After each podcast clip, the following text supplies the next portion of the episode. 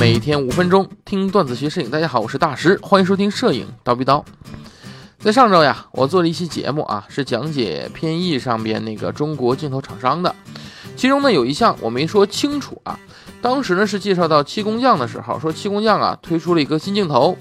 是七五 f 一点二五啊，因为我这边呢看到的信息是这么写的，说这款镜头呢是 M 卡口，兼容佳能 EOS 杠 M，所以呢我就以为这指的这 M 卡口啊指的是佳能微单的那个 M 卡口。后来呢有同学提出异议，然后我仔细查询了之后才知道啊，在这更正一下，七工匠新推出的那个七五 f 一点九啊，七五 f 一点二五的那个镜头的 M 卡口啊，指的其实是徕卡的。胶片机的那个卡口啊，并不是佳能的微单卡口。虽然他们都叫 M 卡口啊，但它指的是徕卡的胶片相机的卡口啊。不过这枚镜头呢，会兼容佳能 EOS M 相机，会有这个兼容版本出来啊。所以呢，呃，就是我这边的信息没有查全，在在此呢更正一下啊。好，那么我们说到上周节目啊，这边呢也再提一个跟上周节目有关的事儿啊。上周的一期节目中呢，我跟大家说，如果没思路的话怎么办呢？咱去看看电影，对不对？哎，所以呢，我给大家总结了几个画面呢、构图啊、色彩啊都不错的电影，跟大家分享啊。那有些同学说说，有些电影他都看过了，对不对？问我还有没有别的推荐？哎，那当然有了。所以今天呢，再为大家推荐几部电影啊。第一部《布达佩斯大饭店》啊，这电影本来我不想说了，是吧？你看娜娜老师，娜娜老师呢都推荐过好几次了。不过呢，为了防止新有新学员没有听过，我呢还是简单说一下啊。呃，布达佩斯大饭店，这是一部很好的电影啊，特别是能学习摄影的电影。这部电影呢，可以说是一场视觉盛宴，且故事荒诞诱人。对于韦斯安德森的粉丝，这是一部佳作啊。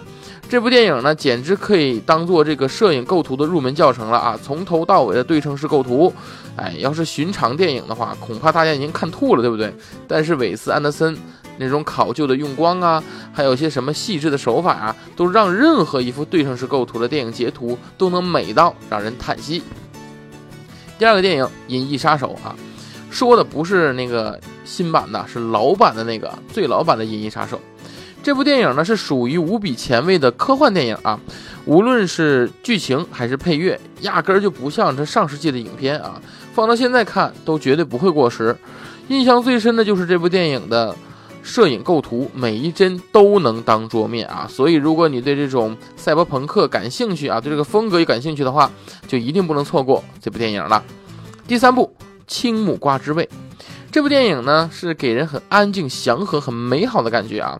片子看着很真实，素面朝天的梅，哎，这个清翠的树叶，浓郁的木瓜汁。清风浮动的蚊帐，每个画面都是那么美轮美奂啊！光影处理和明暗对比都恰到好处。陈英雄对细节的铺陈和雕琢，透着一种女性才有的细致。这部电影中的导演呢是非常善于运用框架式构图的啊，喜欢用窗来做画框，造成一种奇妙的景深效果。镜头如行云流水一般，创造一幅幅东方之美的写意，而且满目的碧绿场景啊，它都透着凉意，非常适合在夏日里欣赏。第四部英雄。这前两天我刚看过一遍啊，刚重温了一遍《英雄》这部电影啊。这《英雄》啊，绝对是中国近十六年来被最被低估的电影之一啊。诚然，在国内褒贬不一，而在国外是被很多老外视为神作的啊。在《时代周刊》评选的二零零四年全球十佳电影里边，《英雄》荣登第一。英雄的色彩与构图配得上精妙绝伦四个字。对此，斯皮尔伯格是这么说的：“他说，英雄创造了用色彩讲故事，让人们不用看字幕都能理解，使色彩成为一种通用的语言。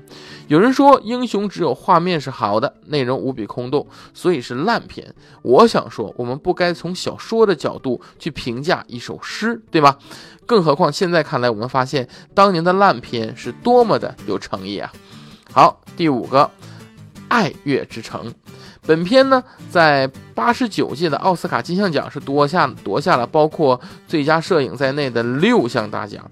影片在画面上的处理恰到好处，这其中自然与构图的精巧密不可分。画面的处理充分的运用了一切这个自然环境，你像天的这种蓝色，对不对？水的倒影，哎，诸如种种种，哎，都极大的表现了艺术的效果，也放大了观众对于自然美的感受。啊，最后实在是不得不说一下，结尾两个人吻起之后那段蒙太奇啊，让人感动落泪啊。这就是这部电影的魅力啊，就是生活给不了你的，电影可以给你，是吧？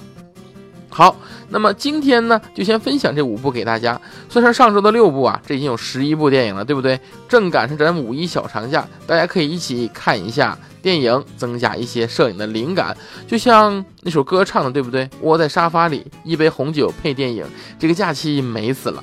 好，那么本期节目就到这里，祝大家劳动节不劳动，咱们下期见。